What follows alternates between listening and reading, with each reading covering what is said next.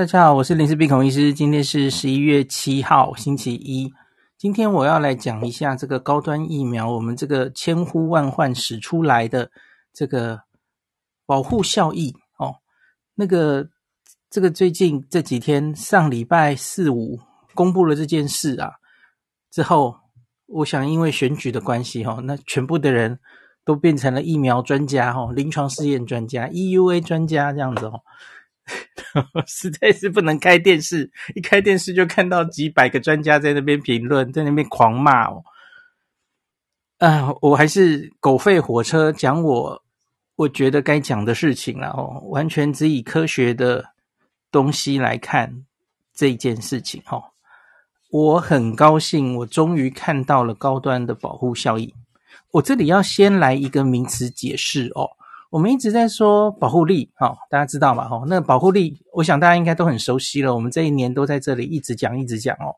在临床试验呐，第三期临床试验里面呐，我们讲的是保护力 （efficacy），那指的是针对有症状的感染，或是你也可以去做针对重症住院或是死亡。的保护力，这都可以哈，在临床试验的 setting，这叫 efficacy，哈，中文叫保护力。那保护效益是什么呢？英文是 effectiveness。其实这是复习呀，因为我们这一年其实已经很常跟大家分享了嘛，哈。effectiveness 你可以想成是第四期呀。第四期是什么意思？就是上市后，这个药已经大量在真实世界施打之后，那你再去收集资料。然后做出来刚刚的那个针对死亡、感感染、呃重症，也可以算出一个保护力。可是这时候，因为这两个东西其实不太一样哦，因为在第三期里面做出来是非常严谨的临临床试验里面，那可是也有所限制，因为你知道第第三期临床试验，因为你要很精确的观察这个疫苗这个药物到底有没有效。你常常会排除掉非常多条件，比方说，你会说，哎，癌症末期的人我不要收案。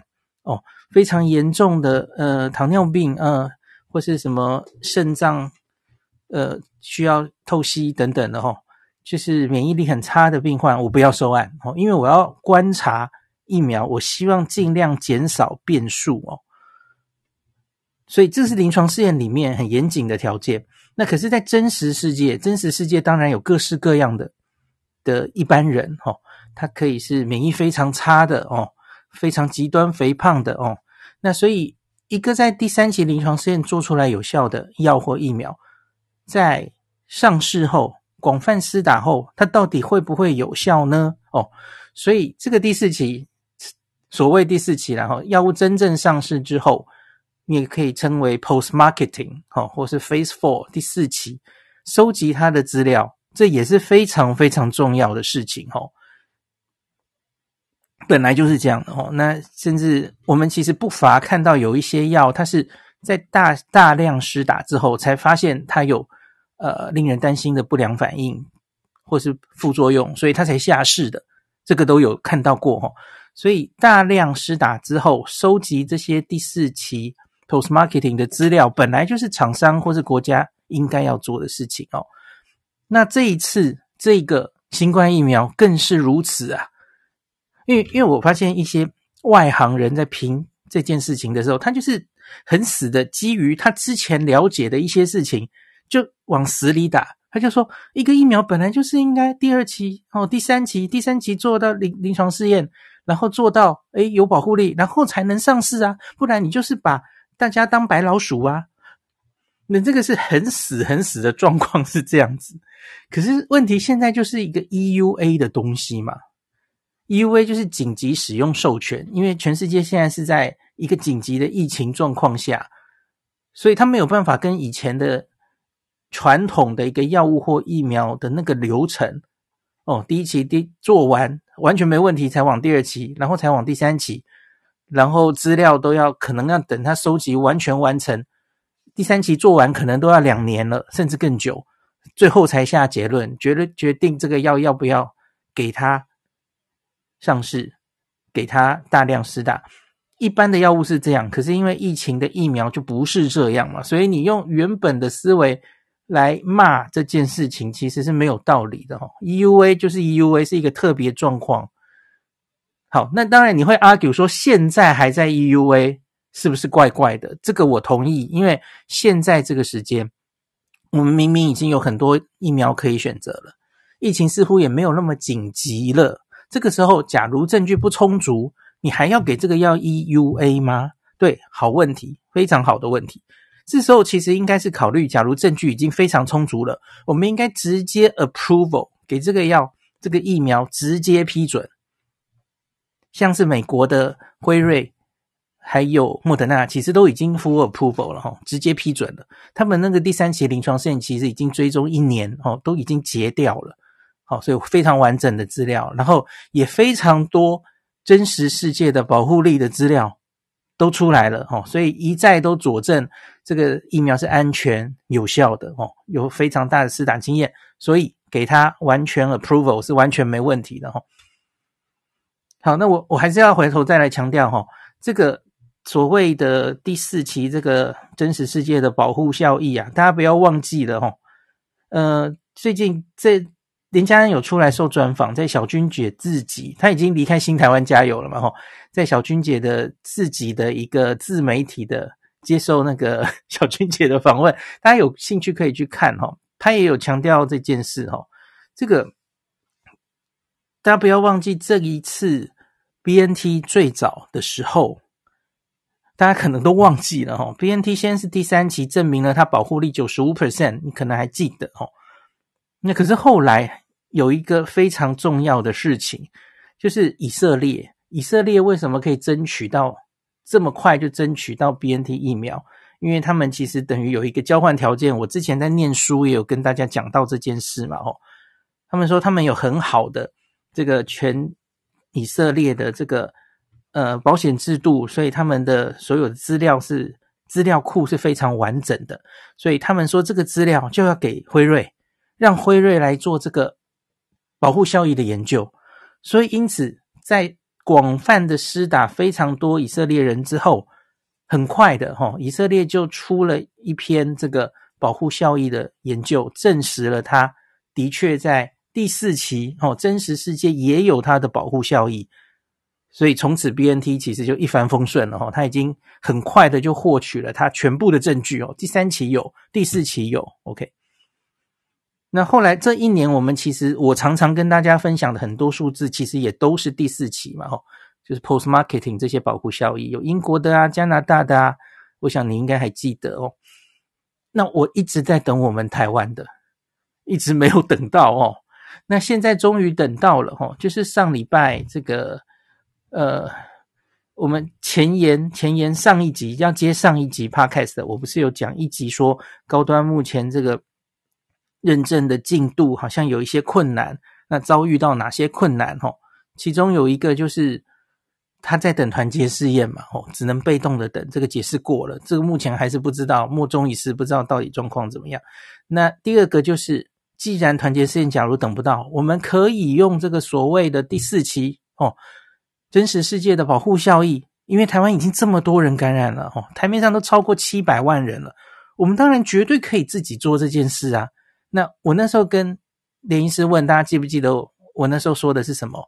连医师说有这个轮委会的问题，他们原来想自己做的，可是申请轮委会，结果就不顺利。那是因为背景是今年暑假有一个就是健保资料库哈被释宪，但法官释宪说这是违宪的，所以这几个月啊。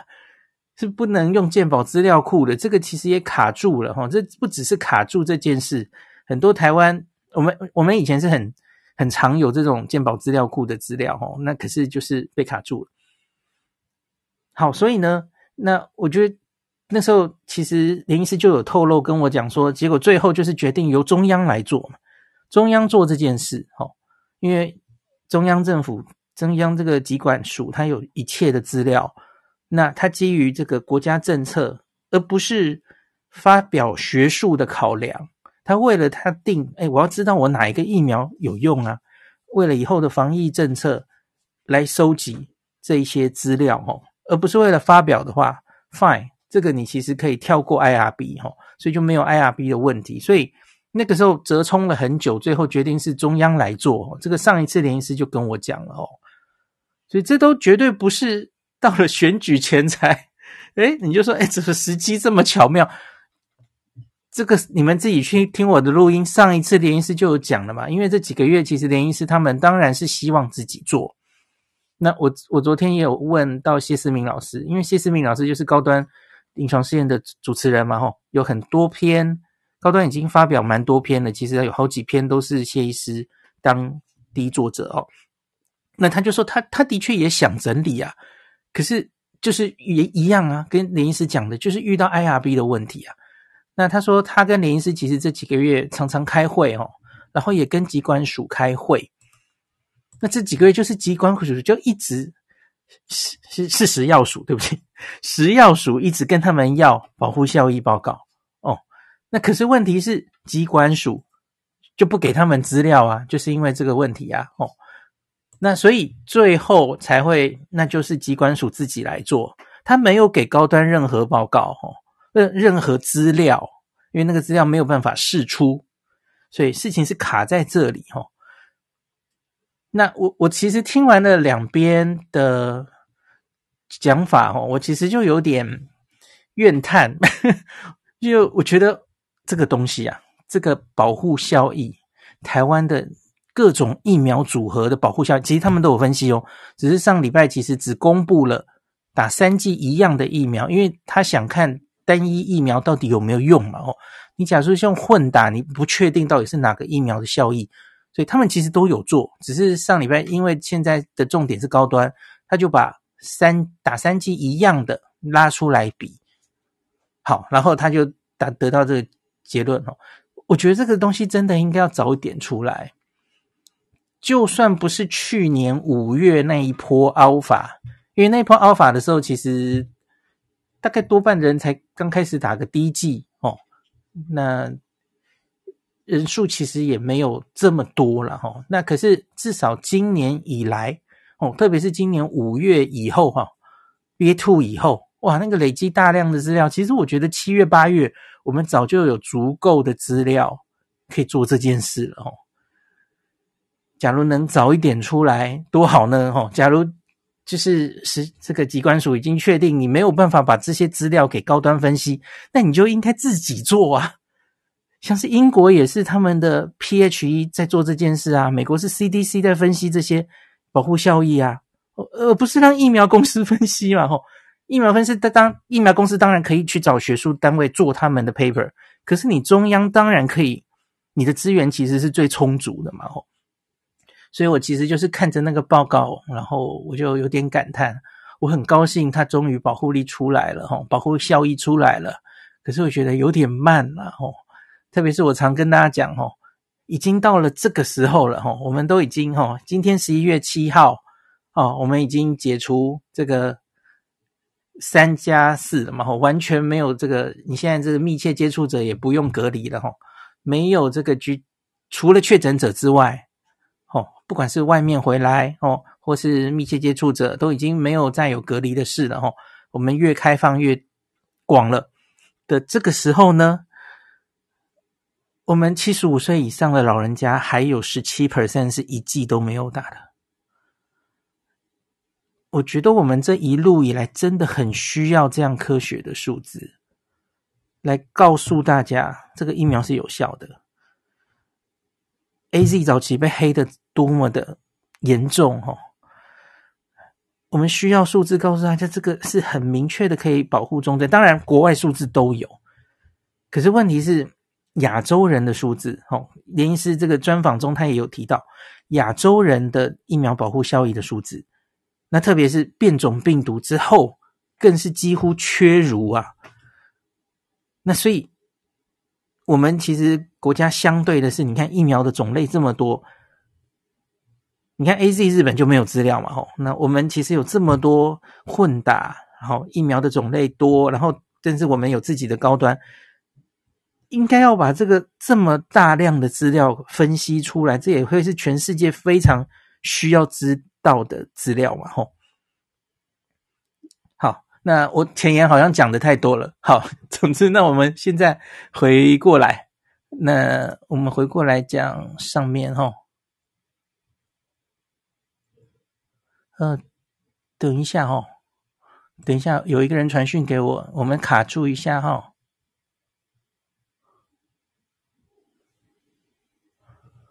好，没事，嗯、不，小事啊、不用不用。好，那我们回到上礼拜五，我们就讲一下。这几天发生的事情了，然后把那个报告稍微念一下哈。好，上礼拜五我看完之后哈，他其实就是开了一个专家会议啊。那总共有十五个，连这个主席是十五个人嘛哈。那主席先不参与投票，然后十四个专家其实是一致通过了这个高端是有保护效益的，所以可以延长它的 EUA，做了这个决定了哈。我在这里稍微停一下，因为很多不懂的人就在那边。那为什么不公布这个？这个是哪十四个专家哦？然后会议记录敢不敢公开哦？然后有没有录音录影这样？我其实觉得有点累耶。这个事情其实之前已经闹过一次了，我不知道大家记不记得哈。首先，在这个这一次，世界各国啊。通过 EUA 的时候，我觉得在这个房间里的你，我相信你应该都记得，因为美国是因为他这个新冠疫苗，他怕大家不相信他，所以他是非常透明。哦，专家名单不要说公布了，它是全程线上直播，呃，然后投票。哦，投票本来就是很正常的。有有人在那边骂说，这种事情怎么会用专家投票？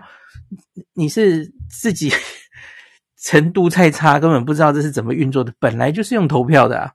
哦，这些我们讲这个 ACIP 哦，CDC 的 ACIP 或是 FDA 的专家会议，哪次不是投票的？我常常跟大家讲票数嘛。好，然后美国还会去问那个反对的人的意见是什么哦。这个人家很透明。哦，好，可是问题是，这也只有美国这么透明。其他的国家 E U 也都几乎没有公开的呀，好，欧盟的、英国的也都是啊。呃，专家的名单会不会公布？我不是很确定，也许会吧，吼。然后可能会有简单的会议记录，吼。可是问题是，像美国这么透明的，的确美国是异数，大概只有他一个吧，吼。那我们台湾的所有的之前的，不管是 EUA 或药物审查，其实也都没有公布专家的姓名啊，那为什么这次就要公布呢？吼，更何况是你知道这个疫苗其实已经沾染了政治的攻防，哦，已经染上颜色了。那这时候你要公布专家，你是要害他被出征吗？我是专家，我也不要啊，干嘛？然后我等下会讲。必胜将军好像刚刚已经在 FB 公布了，我们可以讲啦，这些专家是什么哪一个学校的教授什么的齁，可是他还是不想公布名字齁。OK，我们等一下再讲，我们先回头讲那一天齁。那开会审查其实审视了种种资料，有高端自己补件哦，大家记得吗？七月要求他补件，希望他补一些重症防重症的效果的齁。特别是老人家哦，那他十月底有补件，好，高端自己的报告是一块，那另外呢，一个重点是食药署的自己做的一个报告，那就是我刚刚前面前言讲了半天的高端疫苗的真实世界的保护效益这件事情，这个东西不是高端交的报告，这是食药署自己做的哦。那为什么是自己做的？我刚刚已经解释了半天了吼。好，就这样。那所有的证据里面，这个是最重要的证据，哈。就如同那个时候以色列出来的那个证据，哈，应该是看在 NEJM 吧，哈，就是大家就非常非常相信了。除了第三期之外，还有真实世界的保护力，哈，都非常的好。那所以高端现在处在一个很诡异的状况，哈，它有第一期，它有第二期，哦，当然是一个免疫桥接的第二期。第三期团结试验正在做，我不知道卡在哪。然后他现在第四期的资料先出来了，哦，所以他是这样的一个状况哦。当然，假如最后最终团结试验出来，而且也是正面的的结果，那结束了哈。高端应该就是很明显就是一个没有问题的新冠疫苗，哈，会获得它的一定的国际认证，应该是没有问题的啦，哈，就差这最后一里路哦。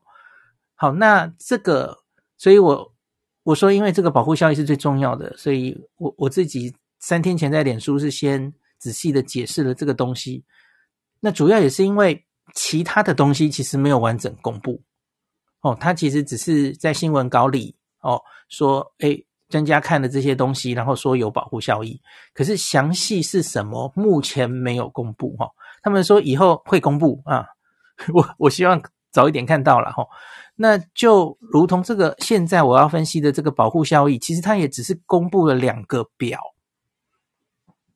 它没有详细的报告出来，它没有告诉我们它事实上细节它是怎么算的。那当然。专家们可能都有看到细节了哈，那他们说之后会公布这个会议记录哦，那所以真的出来我们再看哈。那我先看现在看得到的东西哈。那重点就是这个中央自己抓两个资料库系统哦，一个是这个 NICE，就是全国预防接种的资讯管理系统，你就知道大家打疫苗的状态，这是第一个资料库哦。第二个资料库就是传染病通报系统哦。所以你把它串起来，而且这个人口就是全台湾人嘛，吼，两千三百万人，那你就知道这个每一个人这两个资料库串起来之后，吼，就非常这个是非常大的 database，吼，就等于以以色列那时候在用，几乎是全人口在那边做研究的意义是一样的哦。那你就知道大家你可以分成好几组嘛，吼，打疫苗的状态，有人是完全没打的，吼，这是对照组。然后有人三剂高端，三剂 BNT，三剂莫德纳，三剂呃没有三剂 Novavax，没有那么多人哈。那三剂 AZ 哈，那这些人那混打的先排除，因为我刚刚说过嘛哈，我们是要看单一疫苗到底有没有效。你把它分了这几组之后，然后你再看这些人里面产生了多少的，我们不是看感染哈，因为其实现在。疫苗，你知道看感染已经不重要了，没有人期望它会有多少感染的保护效力。我们要看的是重症还有死亡，哦，所以它是一个表看中重症，一个表看死亡，哦，那就分组，一个就是不分年龄，一个是十八到六十四岁，一个是六十五岁以上，那把它分成这几组，然后互相比较，哈。那这里互相比较就很重要了，哈，因为它。这几组你可以想象，它一定是不平均的哦，因为你可以想象 AZ 从老人开始打，所以它一定有很多老人家。然后 BNT，你看它分的年轻人组是十八到六十四，那可是就是每一个虽然同样在十八到六十四年轻人组，可是这里面年龄的分布肯定在这三组里面会不一样嘛，吼，所以你一定要对。要这几组要互相比较，一定要用统计的方法来校正哦。那记者会上其实只是很简单的说用统计，然后这个逻辑回归 log logistic 回归的模型，然后算出保护效益。这一句话讲完，可是这里面有千言万语，他还没有跟我们交代哦。因为你理论上应该要针对这每一组有可能的不平均的这个影响因子要去校正。才行的哦，这也是这种研究啊。为什么它没有？它终究是一种观察回溯的研究哦。它跟第三期临床试验相比，第三期其实就是把变因都定好嘛，齁，然后开始观察。可是这种就是等于已经事情已经发生了，你回头去抓资料，那这种用统计方法去校正，其实它的证据力它就没有办法，没有第三级高哦。可是因为它这个。人数可以非常非常多，那所以因此他也可以看到部分的真实啊，哦，可以也都是非常重要的资料啦。可是你要问我证据力，当然可能还是第三期是比较呃最最高等的这个医学上的证据了。哈，好，那这个抓取时间是从二零二一年的三月到二零二二年九月三十号，哈。那很多人在攻击说：“哎，高端是七月就交报告，那为什么现在分析到九月三十？好，你看他们就骂之前都没有好好做功课。我已经跟你讲了，这不是高端的报告，这个就是食药署自己做的，哦，机关署啦，机关署做的，哦。那他为什么会割九月三十？哦，这是因为我们这个十月开始吃施打次世代嘛，哦。那所以这个九月三十号之前哦，都还是这个单价疫苗的世代。那去年三月开始打疫苗嘛，哦，那所以就是看这个单价疫苗期间，哦，那这里其实横跨了我们的第一波感染是 Alpha，那 Delta 很少很少了哈，那后来就是今年的 Omicron，那可是因为它是看三打完三剂之后啊。我觉得他时间大概都是看打完三剂疫苗，然后往后抓吧，吼，我我猜是这样，可是我还没有看到了，吼，所以我在想，他抓到的感染的病毒可能都是 Omicron 吧，哦，我觉得这样也比较合理，因为你应该要针对同一个病毒，因为你知道这个 Alpha 跟 Omicron 的毒力是不一样的哦，对，所以你你假如是中间还有掺不同的病毒，其实那个也是一个变因这样子，哦。那今年以来，大家感染几乎全部都是 Omicron，所以这个会比较好比较哦。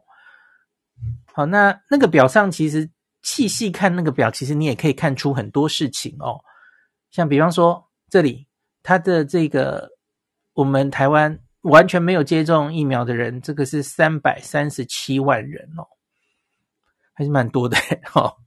你看，光七十五岁以上老人就有十七 percent 一剂都没打嘛哦。还是有一部分的人没有打了吼，然后接种三剂 AZ 只有一万两千一万两千五百四十人，然后呢，接种三剂莫德纳是三百零一万哦哦，差很多，BNT 是一百八十三万，那最后三剂高端是三十四万了吼。好，这几个数字其实三十万就很多很多了吼，那可是这里面你看这四群人里面。呃呃，五群包括了完全没有打疫苗的那三百三十万，这已经是非常大的一个总数，那可以做出非常有呃让人信服的数据哦。那可是其中有一个就是 AZ，AZ 这组实在太少了吼，AZ 才一万两千人，所以呢，他当然在这一组算出来的数字，我觉得会比较不可信，这个是这个研究的要小心的地方哦。那另外，我们其实本来就是不太推荐 AZ 打在第三剂。我们很久没有讲这件事，我不知道你记不记得？那是因为 AZ 这个腺病毒载体疫苗，它本来这个打第二剂、第三剂哈，其实那个综合抗体上来的幅度就有限哈。当时在英国的 Cov Boost 混打研究，哦，它其实也就不推荐用 AZ 当第三剂嘛，吼。好，所以。有哪些人医生会还是让他打了 AZ 第三剂哦？这群人可能会有一定的特质，比方说他的医师或是他自己判断他没有办法承受 mRNA 疫苗哦，比方说他特别担心心脏的问题呀，哦，然后那种不良反应他可能会承受不了等等的哦，所以也许理论上推估这群人会不会比较脆弱哦，所以因此他做出来他的。防重症的效力也许比较差哦。那另外，我们本来就知道这样打出来的中和抗体比较差嘛，哦，所以它做出来的保护力差是意料之内的事哦。那可是这个可以补充一下哈，就是在英国，因为他们政策这么决定嘛，哦，他们第三剂其实也是建议以 N R N A 为主，所以在英国他们长期追踪的吼 A Z A Z N R N A 这组跟这个三剂。mRNA 的这组，其实它的防重症长期看起来的保护力差不多是一样的啦，吼，这可以先补充给大家，吼。好，那接下来就我们再来看一下数字了，吼。呃这里可以再讲一下，它其实就是刚刚我说的分母那么多人，然后再来就是中重症产生多少多少中重症，或是多少死亡的人数嘛，吼。那你这里就可以算出一个比例了，对吧？你看。就是几分之几的人打 AZ，然后产生了中重症，然后你再去跟没有打的人相比，因为没有打的人是三百三十七万人，然后最后产生了大概一万五千个中重症，然后呢，一万五哦，哦，记住这个数字，三百三十七万，那接种莫德纳的人三百零一万，然后他中重症只有两千一百四十五，你看他的分母差不多。可是它的分子中重症，一个是一万五，一个是两千，这个不需要做统计，你都知道它应该有一定的保护效果哦。好，总之，然后他们就是在经过校正，然后这两个数字在相除，就是相比于完全没有打疫苗的人，他大概可以减少他多少的的重中重症的风险哦。比方说，减少个这个莫德纳这样算出来是八十七点四 percent，然后那它呢当然有一个信赖区间这样子哦。好，那最后呢，如果不分年龄，我们看全部防防这个中重症的效益啊。接种 AZ 是六十五点九，莫德纳是八十七点四，BNT 是九十五点八，高端是九十一点四。那这里还可以看一个门道的地方哦，啊、就是因为我刚刚说 AZ 的人实在太少了嘛，哈，所以它的信赖区间九十五 percent 信赖区间是落在四十五到七十八哦，现在区间有点广。那可是呢，诶，另外三个就是因为这实在是太大的资料库了哦。布德纳这个八十七，它信赖区间是八十六点八到八十八哦，这是非常可信的哦，因为它实在是量太大了哦。那再来，BNT 也很大哦，它算出来是九十五点一到九十六点四啊，非常之好哦。好，高端高端人数比较少。三十，可是三十四万也够乔了哈，所以它这个九十一点四的保护力，信赖区间是八十九点六到九十二点八，都非常的好哈，几乎都是八十八 percent 以上的数字。好，这是不分年龄了哈。那另外也有十八到六十四岁跟六十五岁以上哦。我觉得年轻人我们就不看了，我们直接看六十五岁以上哦，这应该是大家比较关心的哦。那六十五岁以上呢？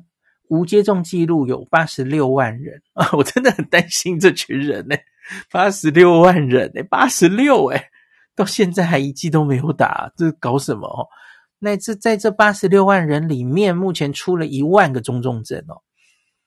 好，那这群人里面接种 AZ 的就更少了哈，它只有一七九一人啊。OK，那这数字几乎不可信，它算出来是四十六点二了哈。那可是那个信赖区间是五到六十九点五哈，这行我觉得可以杠掉，因为这个数字实在太低了哈，不可信哦。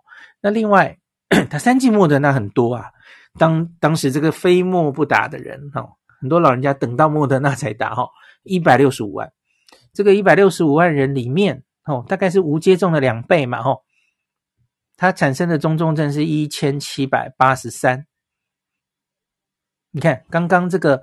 无接种记录八十六万人里面就有一万个中重症，可是，一百六十万两倍的吃打莫德纳三剂的人，他只有一千七百个重症。好，他最后算出来这个保护力是九十点五哦。好，BNT 也很多哈，BNT 三万，那高端六十五岁以上倒是有三万九哈，还比 BNT 多。那这两个，呃，最后算出来的保护效益哈。这个 BNT 是八十四点三，然后高端是八十七哦，其实都不错。好，那我们数字讲完，死亡我就不念了，然后因为其实类似的事情，然后呃，我讲一个总的好了哈。若是看死亡的保护效益，一样我们不分年龄全部看的话，哈，三剂 AZ 是六十点九，莫德纳是九十，BNT 是九十五点六，高端是九十点三，哦，都上九十，防死亡哦。好，那我来解读一下。哈，这数据已经大概讲完。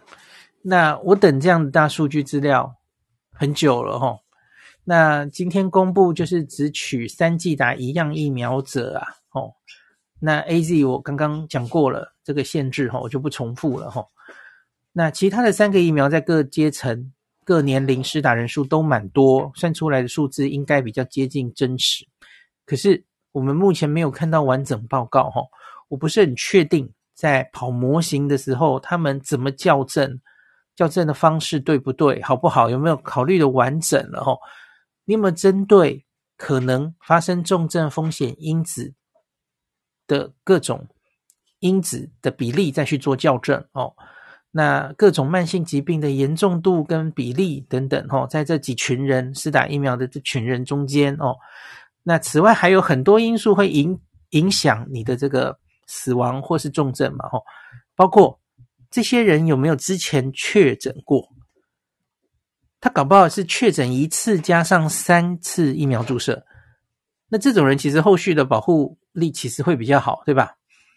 那有没有被使用药物？使用药物会让他确诊的呃重症的风险降下来嘛？吼，那所得到病毒到底是 Alpha、Delta 还是 Omicron？吼，那感染是发生在施打第三剂之后多久得的？吼，比方说，假如打 AZ 的朋友，吼，因为 AZ 是最早开放的嘛，所以理论上它时间可能会隔得最久。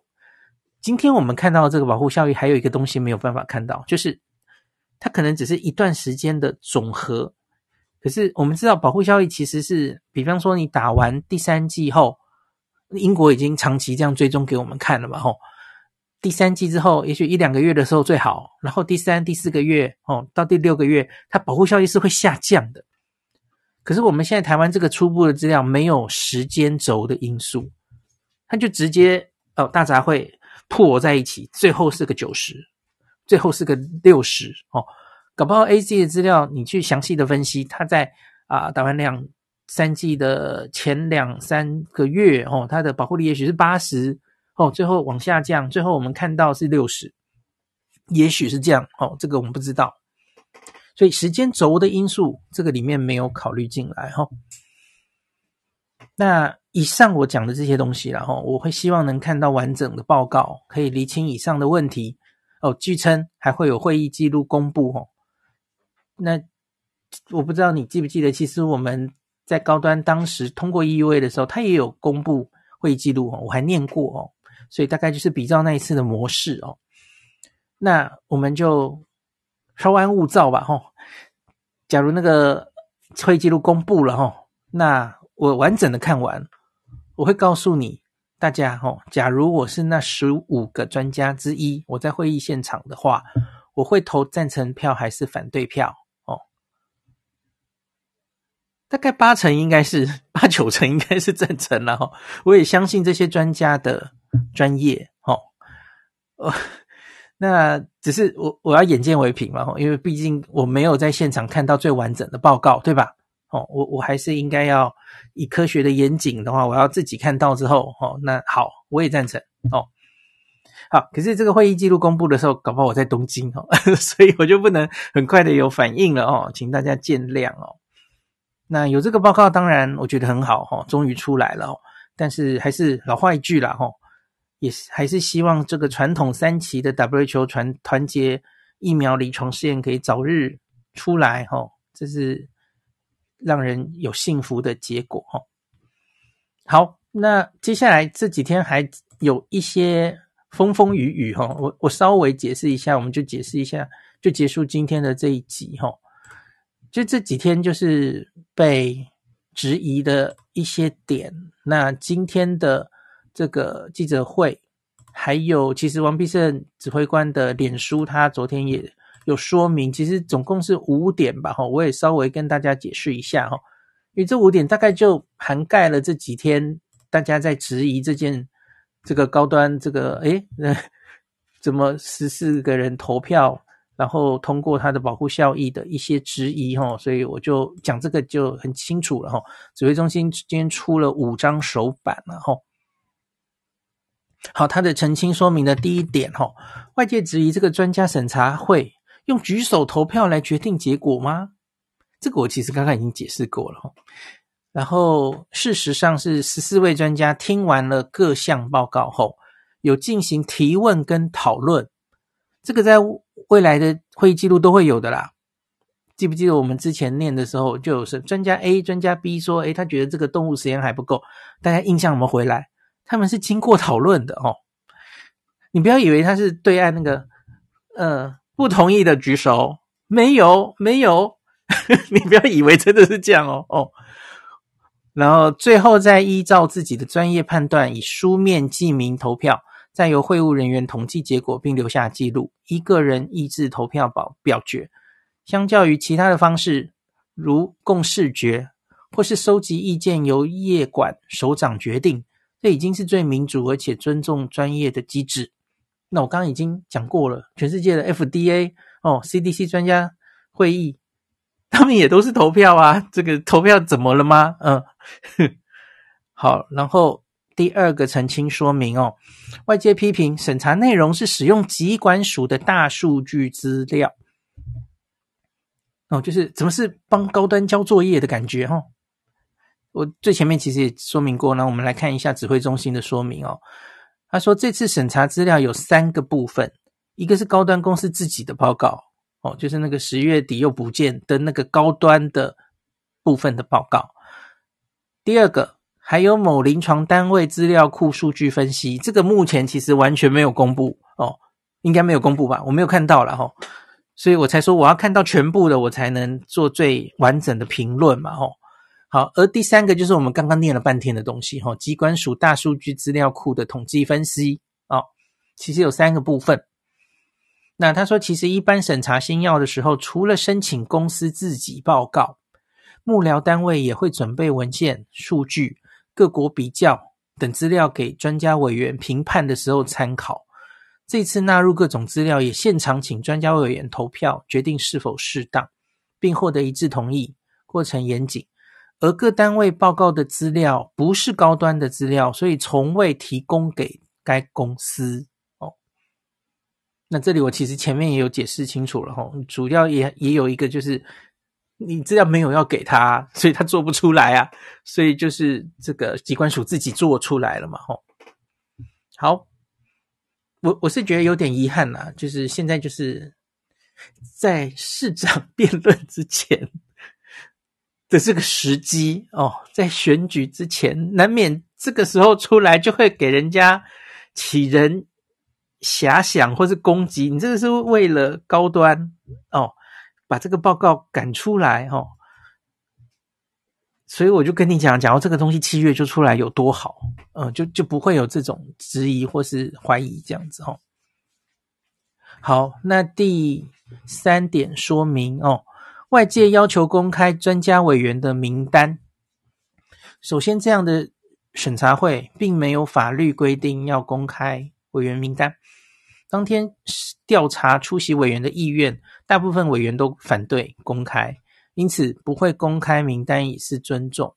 专家愿意贡献所学，协助政府并参与公共事务，是国家进步的重要基石。在特定人士可能意图骚扰、霸凌之下，公开名单势必造成专家委员严重的困扰。这绝非主政单位所愿，也非国家之福。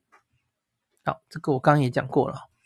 好，第四点，外界称这个审查速度太快，时机敏感，配合特定候选人。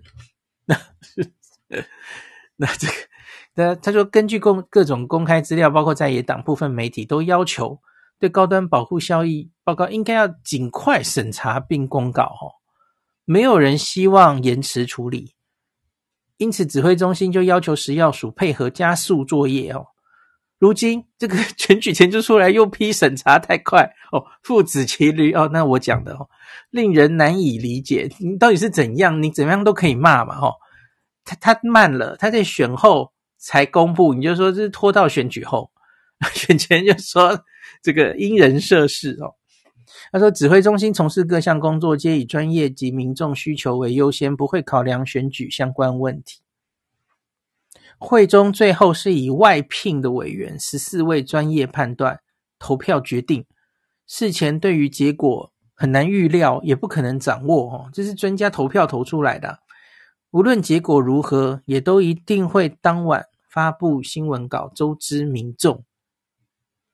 就算那个时候，这个专家们投票变成七比七哦，很争议，很有争议。然后好，那动用主席出来投最后关键一票，主席说 “no”，我们不给他过了，那还那就是这样啊，就不过啦。好，他说配合特定候选人之说实属无稽之谈。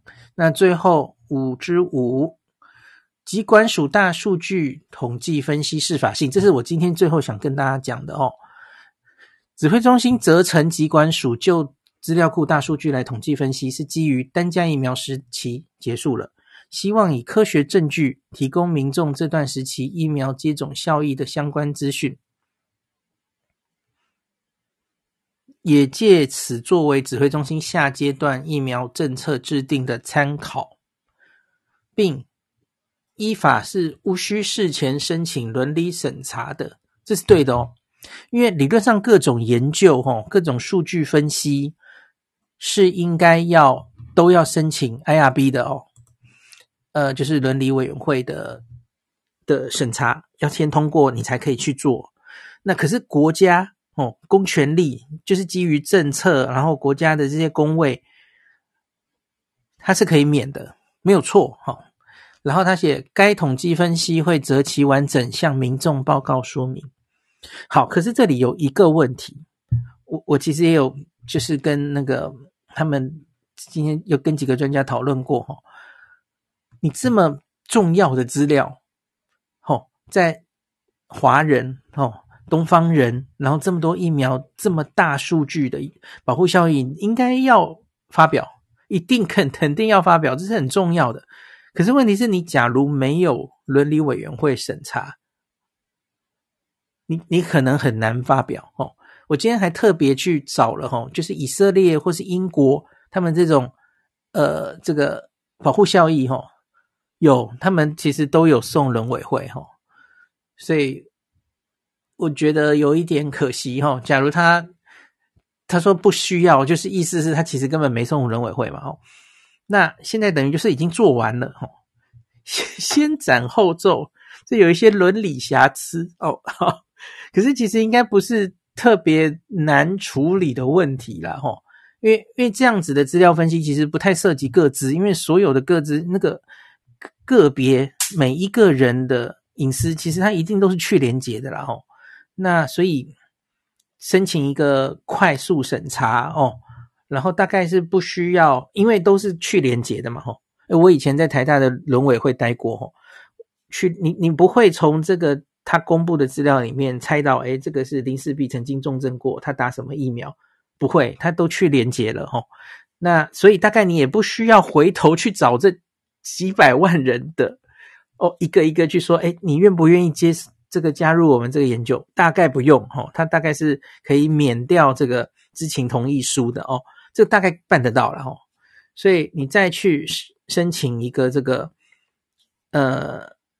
IRB 的通过，那然后再去正式发表，我觉得应该还好了哦。那国外国外又不知道你是真的做研究之前还之后送的哦。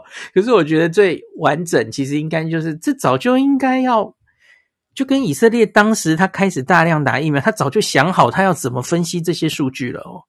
所以他早就已经送了他的这个伦委会哦，他要这么做哦。然后免知情同意书哦，然后就噼里啪啦就把它做出来了。我们也应该要做这样的事啊，怎么会落到现在哈？啊，这我觉得真的是可惜啦哈。那假如这个瑕疵，我觉得这是瑕疵没错。我也一直跟大家说，我觉得这个资料早就应该出来了啊。对啊，可惜啊，在我们打完两剂的时候，我们就应该有一个初步的资料来来做做看哦。